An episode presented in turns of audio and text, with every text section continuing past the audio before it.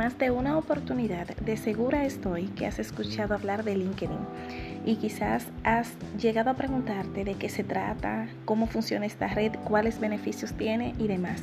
Para ello, quiero invitarte a que leas un post que tenemos en nuestra cuenta de Instagram, arroba gestiona tu empleo, para que conozcas un poquito más de ella. En este episodio, lo que quiero compartirte es cinco consejos que pueden ayudarte a optimizar, a impulsar tu cuenta de LinkedIn. Hola, mi nombre es Andrea Martich y quiero darte la bienvenida a Gestiona tu Empleo, el podcast. Si es la primera vez que me escuchas, te invito a que nos sigas en nuestras redes antes mencionadas, arroba Gestiona tu Empleo, y que puedas conocer el trabajo que realizamos con mucho cariño, con el fin de disminuir la distancia entre la, la persona que busca empleo, la persona que desea emplearse y su empleo. Valga la aclaración. Pues como les decía, LinkedIn es una red social profesional. Esto es lo que la diferencia de las demás redes sociales, que el fin de LinkedIn es meramente profesional. Tiene tres fines principales, que son las ventas, el desarrollo de la marca personal y la empleabilidad. En la mayoría de los casos, y en el caso particular que quiero tratarte, es acerca de nosotros que estamos trabajando en ayudar a las personas a que puedan gestionar su empleo, a que puedan conseguir su empleo, es muy importante que puedan aplicar estos consejos a su perfil de LinkedIn. Lo primero que vas a hacer es entrar a la plataforma y registrarte. Registrarte es bien sencillo, como loguearte en cualquier red social. Colocas tu correo, colocas una contraseña, completas los datos del formulario y listo, ya estás dentro. Pero ¿y ahora qué hago? ¿Qué paso debo de continuar dando en avanzar hacia usar esta red? Pues te diré lo siguiente. LinkedIn no es una plataforma difícil para lo que la mayoría de las personas pueden llegar a creer, de que es una plataforma complicada, de que es una red social que no se entiende, ni nada de eso. Lo primero que vas a hacer es liberarte de ese pensamiento limitante y negativo que no te deja aprovechar las ventajas que tiene esta red profesional en la construcción de tu marca, en la en la elevación de tus ventas y sobre todo en la empleabilidad que puedas llegar a tener. LinkedIn, a medida que vas completando los pasos en, en, el perfil, es bien instructivo. Te va diciendo paso a paso qué hacer, colocar tu foto, completar tus datos, la experiencia, tus estudios, la educación y todo lo demás te va diciendo paso a paso. Lo que debes hacer es hacerlo con paciencia, no predisponerte y sobre todo no desesperarte. Y aquí va nuestro primer consejo para que puedas tener un perfil de LinkedIn optimizado, claro, coherente y que te abra muchas puertas, cualquiera que sea tu objetivo de los tres principales que tiene la aplicación. Y el primero es tu foto de perfil. Como les decía en un principio que LinkedIn es una red profesional, es importante que todo el paquete completo de nuestro perfil sea profesional, empezando por la foto. Se recomienda que sea una foto de fondo liso, que sea una foto profesional, si es posible foto 2x2, pero si vas a tener otro tipo de foto, pues considera el fondo que sea liso, que sea de buena calidad, que se vea tu rostro porque la persona que entra a tu perfil desea conocerte a ti. Por ejemplo, si tú entras a mi perfil en LinkedIn, Andrea Martiche, vas a ver una foto mía.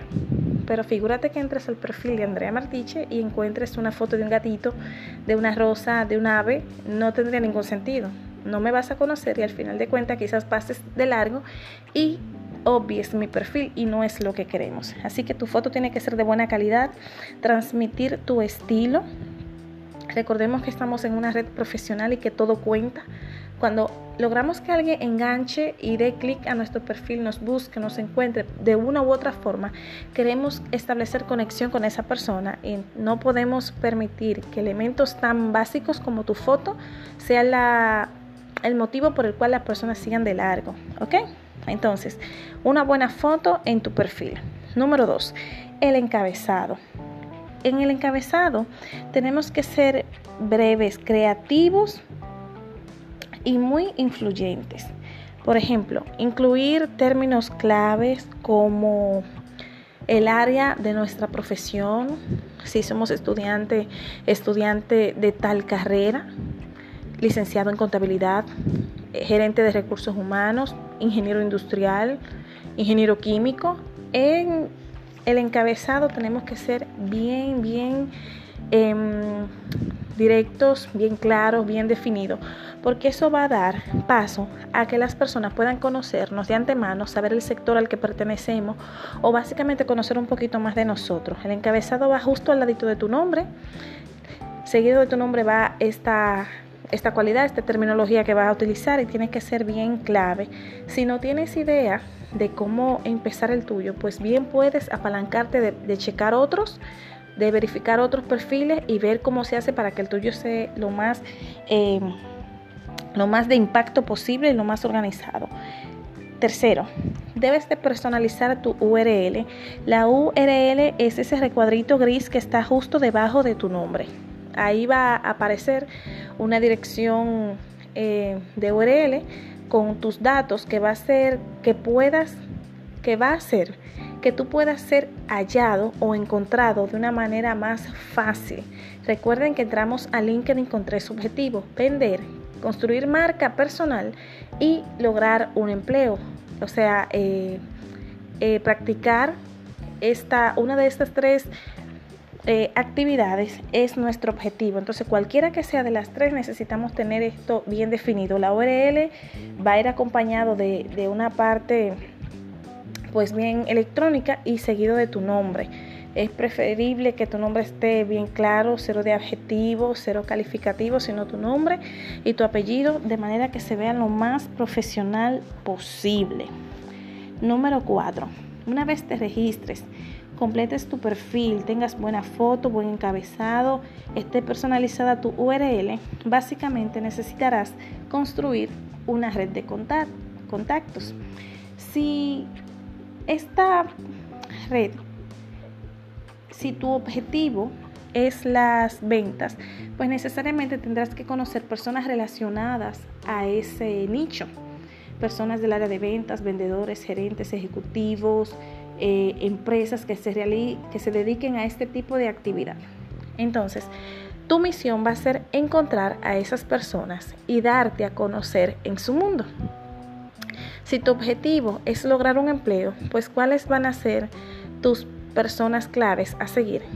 Por ejemplo, los gerentes de recursos humanos, las empresas a las cuales te gustaría pertenecer en un futuro, personas que quizás estén trabajando en esas empresas para que más o menos veas el ambiente, veas lo que ellos dicen, quiénes son y demás. Entonces, en el LinkedIn, en la parte superior derecha, hay una lupita que dice buscar.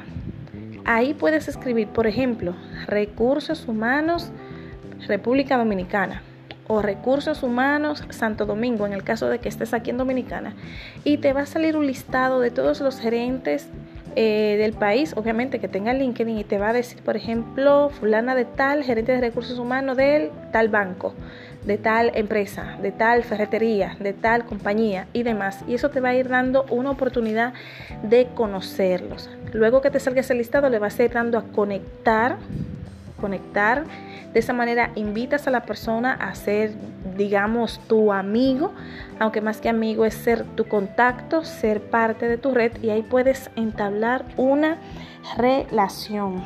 Es muy importante este punto porque uno de los órganos vitales de LinkedIn, por así decirlo, es el networking, que nosotros podamos hacer relaciones.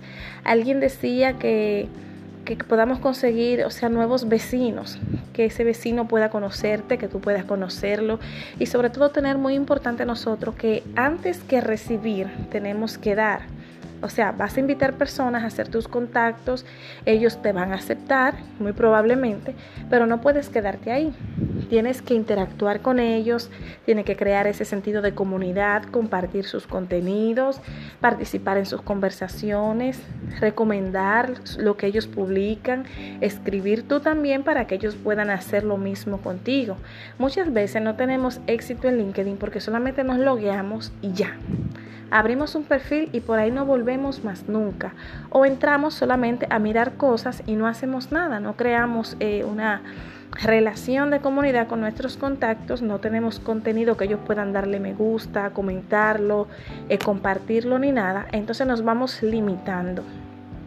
Quizás esta sea una de las razones por las que la gente dice que es complicada, pero no es complicada, sino que tenemos que ayudar la red.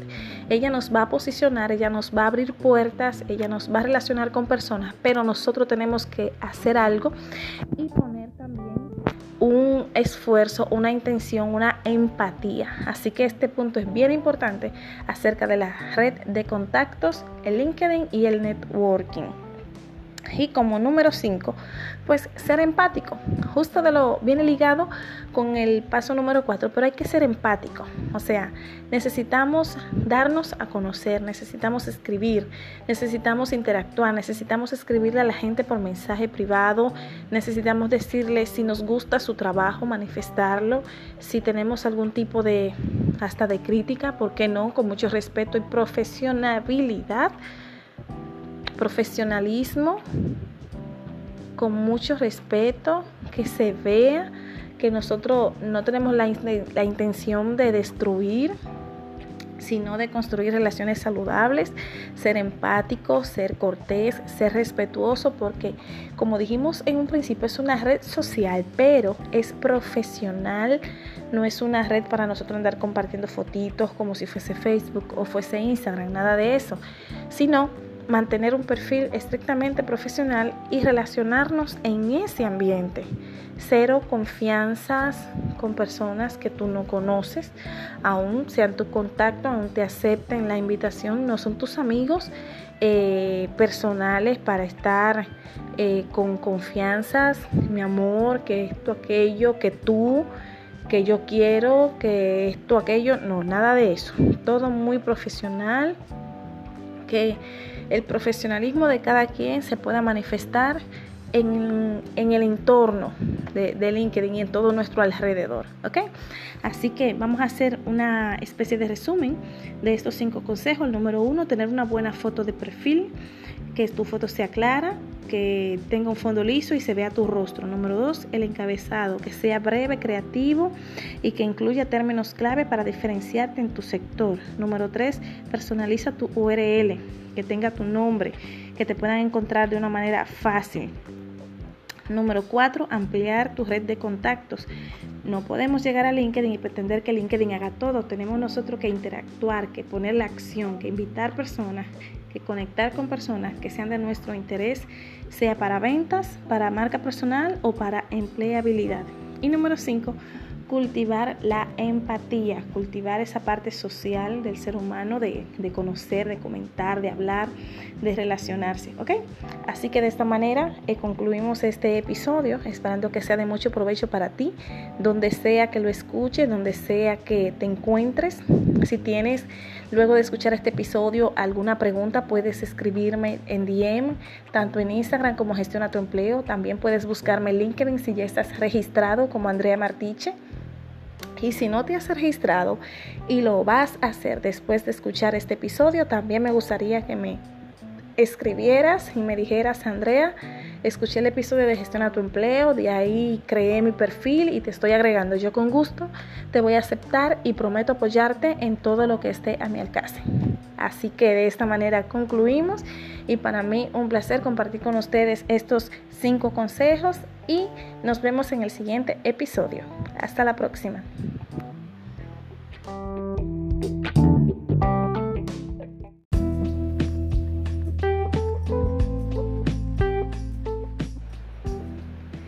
Si bien es cierto que el COVID-19 ha sido una pandemia que ha golpeado al mundo y de manera muy específica el mundo laboral, también es cierto que tenemos áreas profesionales que están siendo bien demandadas en esta época, de manera que no todo está perdido. Y como siempre les digo, el Departamento de Recursos Humanos no se detiene y siempre está captando talentos. Hola, mi nombre es Andrea Martiche y quiero darte la bienvenida a Gestiona tu Empleo, el podcast. En esta oportunidad, y como ya les adelanté hace un momentito, quiero poder compartir con ustedes las áreas profesionales que están siendo más demandadas por los reclutadores en este momento de cuarentena. Sí, es bien importante saber que aunque estemos atravesando esta crisis a nivel mundial, no todo está perdido.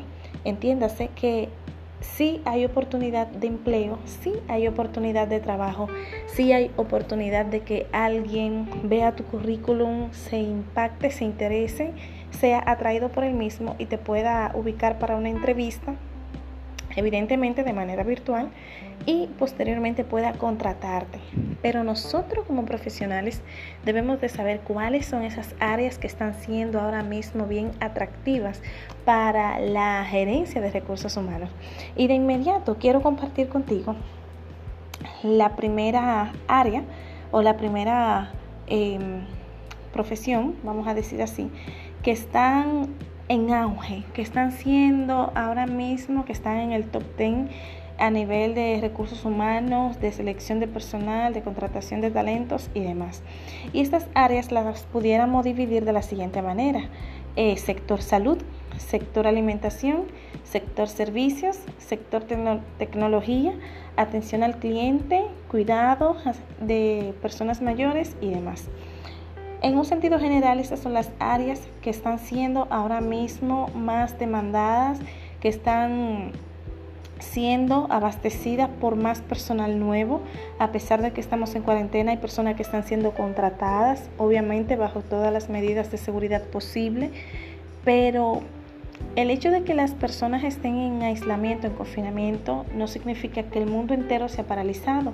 Debemos de estar claros que hay áreas específicas, por ejemplo, como el sector salud y el sector alimentos, que no han cerrado del todo, que siguen proveyendo servicios y estos servicios son brindados por personas, por personas que evidentemente están siendo contratadas debido a que ha aumentado el auge o la demanda de estos sectores en específicos. Y de inmediato arrancamos con la siguiente. En la parte de supermercados se están demandando auxiliares. Entiéndase gente que ayude en el supermercado a brindar el servicio, a empacar las las compras, gente que atienda a los clientes, gente que, los ayude, a pesar de que estamos en, con medidas de seguridad bien estrictas, pero se hace necesario personal nuevo para poder cubrir la mayor cantidad de clientes posible. Así que presten atención a esta área de interés porque está bien interesante. También está muy en auge los vendedores online. Como no podemos salir de casa, como estamos todos en confinamiento, pues este rubro ha crecido bastante. Así que si eres vendedor o si no eres eh, vendedor, es importante que sepas que este sector está, eh, tiene mucho atractivo ahora mismo para los departamentos de recursos humanos, que puedas manejarte de manera virtual y que puedas dar eh, resultados por esta vía. Otro, otra área, más bien, u otro sector, pudiésemos decir, son los servicios de delivery. Ahora más que nunca esta, este puesto, esta profesión, em, está siendo bien apetecible porque como las personas no pueden salir de casa, necesitamos los que emitimos un producto poderlo enviar con alguien de forma segura hasta el lugar de la persona. Entonces, ¿cómo lo hacemos? A través de un delivery. Aquellas personas que, que estén desempleadas y puedan y quieran obviamente desempeñar este puesto, sepan que hay oportunidad en esta área de servicio a domicilio, de entrega vía delivery. Si de por sí realizas la profesión, sabes que hay oportunidad y si no y tienes la manera de en esta cuarentena hacer un ingreso extra mediante una actividad, considera la parte de hacer delivery a ciertos negocios que están utilizando este método para sobrevivir en medio de la cuarentena. Otro punto que también está creciendo bastante y es debido a toda esta situación de crisis es el sector salud y el sector farmacéutico. Ahí los englobé a los dos.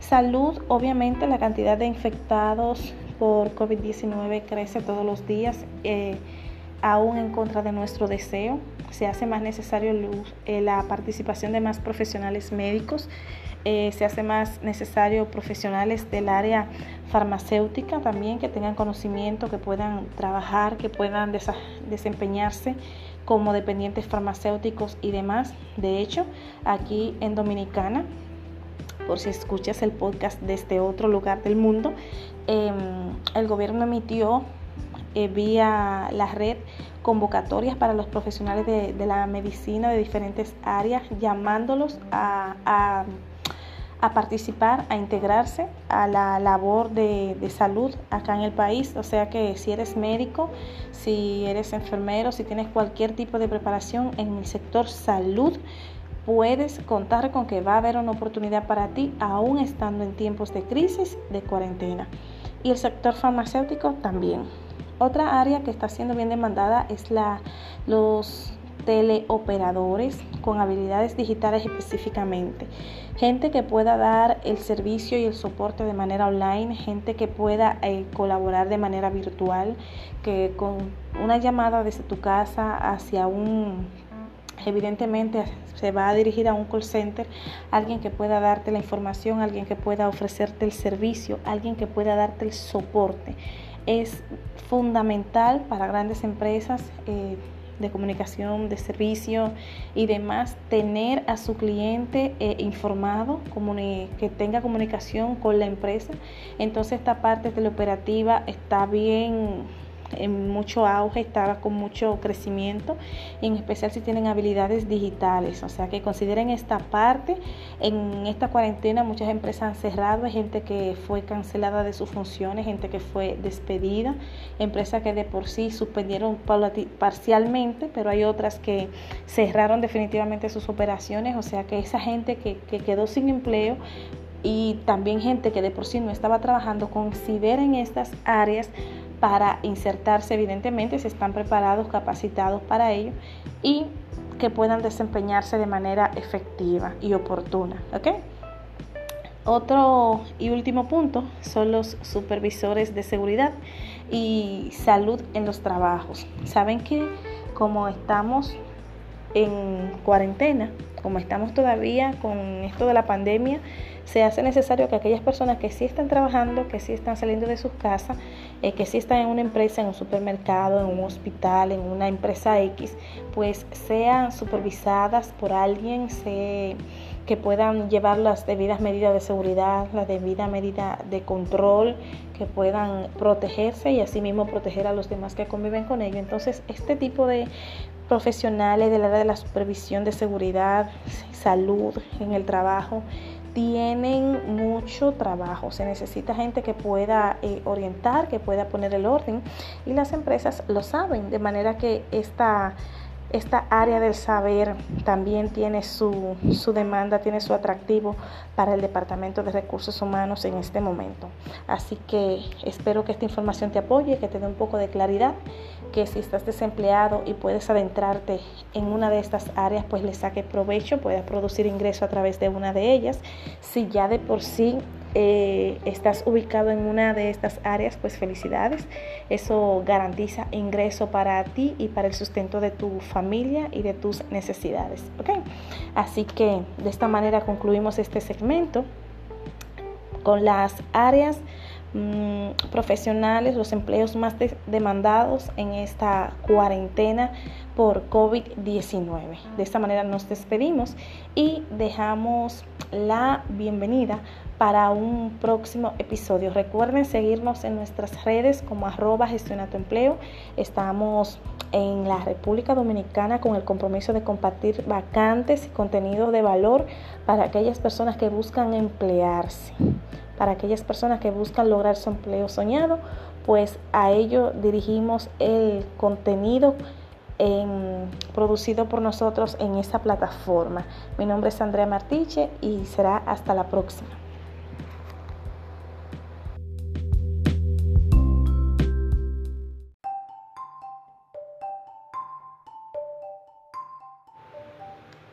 Si con toda honestidad te hiciera la pregunta, de cuántas cosas has dejado para después en tu vida, ¿qué me responderías?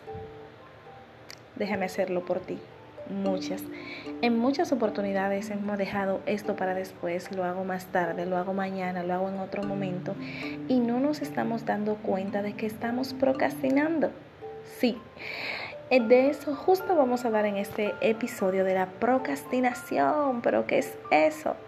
Hola, mi nombre es Andrea Martichi y quiero darte la bienvenida a Gestiona tu Empleo, el podcast. Si aún no nos conoces y no nos sigues en nuestras redes, puedes encontrarnos como arroba gestiona tu empleo en Instagram y ahí podrás disfrutar de todo el contenido de valor, de toda la información que ahí posteamos para el disfrute de nuestra comunidad. Eres bienvenido a buscarnos y a seguirnos también.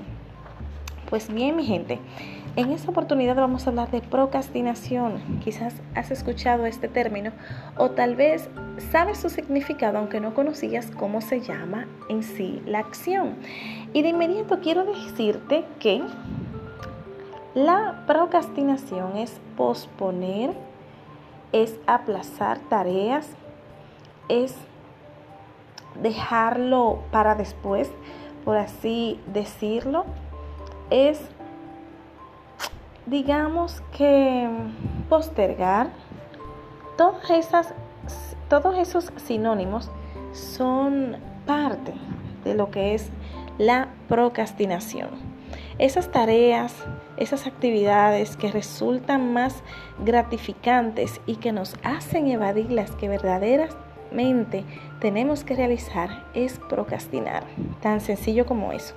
Y en este episodio lo que quiero compartirte son siete claves para que dejes de procrastinar, para que dejes de dejar las cosas para después, para que empieces a tomar acción de tus actividades, de tu tiempo, de tus responsabilidades, de tus compromisos y te hagas responsable del resultado de las mismas. Sí, no podemos seguir dejando todo para después porque el después nunca llega. Entonces vamos a vivir siempre con tareas acumuladas, con pendientes por hacer, quedando quizás mal, sin querer o queriendo. Entonces no vamos a obtener los resultados deseados si seguimos en ese caminito. ¿Ok? Así que clave número uno para dejar de procrastinar ya mismo es comprométete contigo mismo. ¿Cómo así?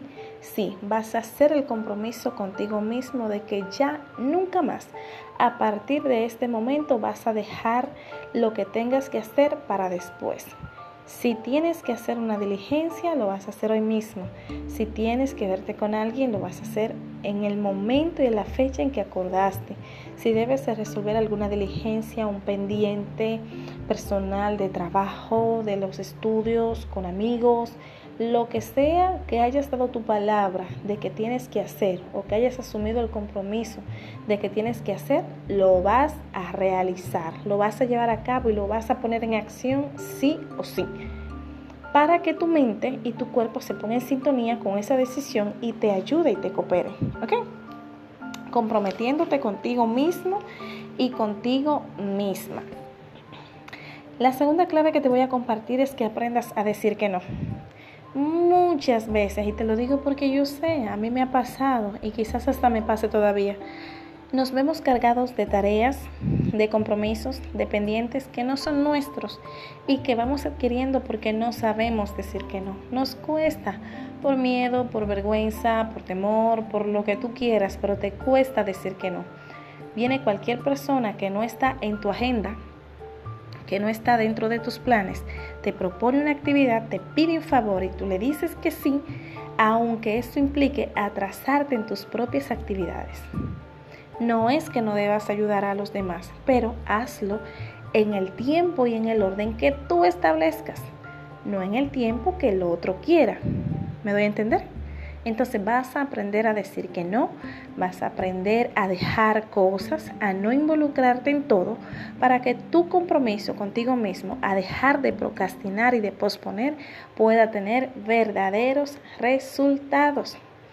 Número 3, no tengas miedo de abandonar. Me explico. Si hay tareas que tú sabes que no las vas a cumplir, que definitivamente no te interesan por la razón que fuese, pues está bien, no la hagas. La misma palabra de Dios, no tengo la cita exacta ahora, pero la podemos compartir después, dice que nuestro sí sea sí y nuestro no sea no. Si dijiste que sí, ya estás comprometido a hacerlo. Entonces, si no lo vas a hacer, no te interesa, no te edifica, no te beneficia, pues no tengas miedo de abandonarlo. Déjalo y continúa entonces con una tarea que sí sea de tu interés, con una tarea que sí quieras realizar, debas realizar. Entonces tendrás más paz, tendrás más felicidad al hacerlo y te irá muchísimo mejor. Clave número 4 Gestiona tu tiempo. Sea cual sea el método que utilices, o sea, yo soy muy de anotar, yo anoto todo para ir sabiendo eh, cuáles son mis tareas, cuáles son más importantes, cuáles son urgentes, por día, por hora. Utilice el método que más te apoye, pero gestiona tu tiempo. Tenemos todas las mismas 24 horas al día, entonces la diferencia en el aprovechamiento está en cómo tú lo gestiones. Cuántas horas duermes, a qué horas te levantas, qué tiempo asignas a cada cosa, qué tanto pasas tiempo con el celular, la televisión, hablando con amigos, en fin, haciendo un sinnúmero de cosas y podrás ver que tienes muchísimo tiempo si aprendes a organizarlo, si aprendes a agendarlo, si aprendes a poner em, las actividades por hora, por minutos, como tú entiendas. Tengo una amiga que de hecho... Em, dice que ella asigna un horario hasta las llamadas que tiene que realizar. O sea, si ella va a llamar a alguien mañana a las 10, ella anota esa llamada para que a las 10 en punto y esté timbrándole a esa persona y puedan conversar. O sea, no realiza nada al azar, ni a la suerte, ni a ver qué pasa, o dejárselo todo a la mente, porque somos seres humanos. Algo se nos puede olvidar, en algo podemos fallar, pero si nos organizamos un poquito, si anotamos, si planificamos, si agendamos, vamos a tener eh, resultados excelentes. Número 5. Crea hábitos saludables. Hábitos que te aporten energía para que puedas lograr realizar tus actividades. Haz ejercicio, duerme la cantidad de horas que tengas que dormir, lee, medita, entre otros hábitos que, puedas, eh, que puedan ser de tu interés, pero crea hábitos saludables, hábitos poderosos que te apoyen a tu poder estar concentrado o concentrada en el logro de tus tareas sin tener que verte tentado a decir lo voy a hacer luego, lo voy a hacer después, lo haré mañana, ¿ok? Así que es tu responsabilidad y parte de tu compromiso, ¿de acuerdo? El número 6 dice, Divide el trabajo en pequeñas tareas. Si tienes que hacer, por ejemplo, un trabajo en tu casa, arreglar una puerta o, instalar algo, por poner un ejemplo, si sabes que no lo vas a hacer todo el día de hoy porque no es posible, pues, pues entonces proponte ponerle, por ejemplo, yo voy a dedicar dos horas durante toda la semana a esa función y eso me va a llevar a que al término de la semana esté realizado, por ejemplo. O si tienes que hacer un trabajo eh, para la universidad de tantas páginas, bueno, pues yo voy a hacer tantas páginas por día y al cabo de tantos días yo habré terminado. Si vas a leer un libro, igual, o sea, asígnate pequeñas tareas para que el trabajo de, hacerla sea menos forzoso, sea menos agotador, sea menos cansón. Si lo haces de a poquito, de porciones pequeñas, tendrás resultados eh, más significativos y te vas a dar cuenta que en realidad no es tan eh, aburrido como parece y te vas a ver motivado a cumplirla más rápido.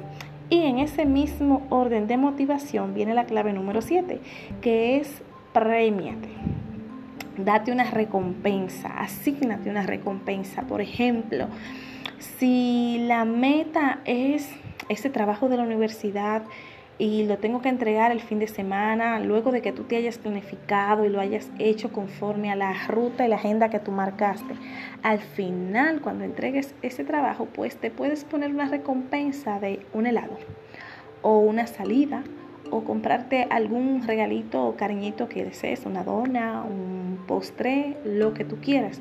Pero ponte recompensas que sean diferidas, entiéndase. No te vas a comer, por ejemplo, el helado de recompensa antes de realizar la tarea, sino después. O sea, esa recompensa va a ser diferida. Después que hagas lo que tienes que hacer y lo logres, entonces vendrá la recompensa a esa acción y eso te va a mantener motivado y motivada a no dejar tus tareas para más tarde, para después, porque el después nunca llega, siempre será después. Y de esa manera finalizamos estas siete claves para dejar de procrastinar. Les invito a que amplíen más la información, pueden googlearlo, pueden buscar más consejos, pueden de hecho eh, compartirnos luego en la página de Gestión de tu Empleo sus experiencias acerca de este tema, decirnos si ya lo conocían, qué hacen ustedes para organizarse, para no perder el tiempo, para sacarle el jugo a su día. Eh, todo lo que ustedes hagan en este entorno, pues nos pueden dejar saber. De mi parte, esto ha sido todo. Recordarles que nos sigan en nuestras redes sociales, arroba gestiona tu empleo. Estamos en Facebook y en Instagram.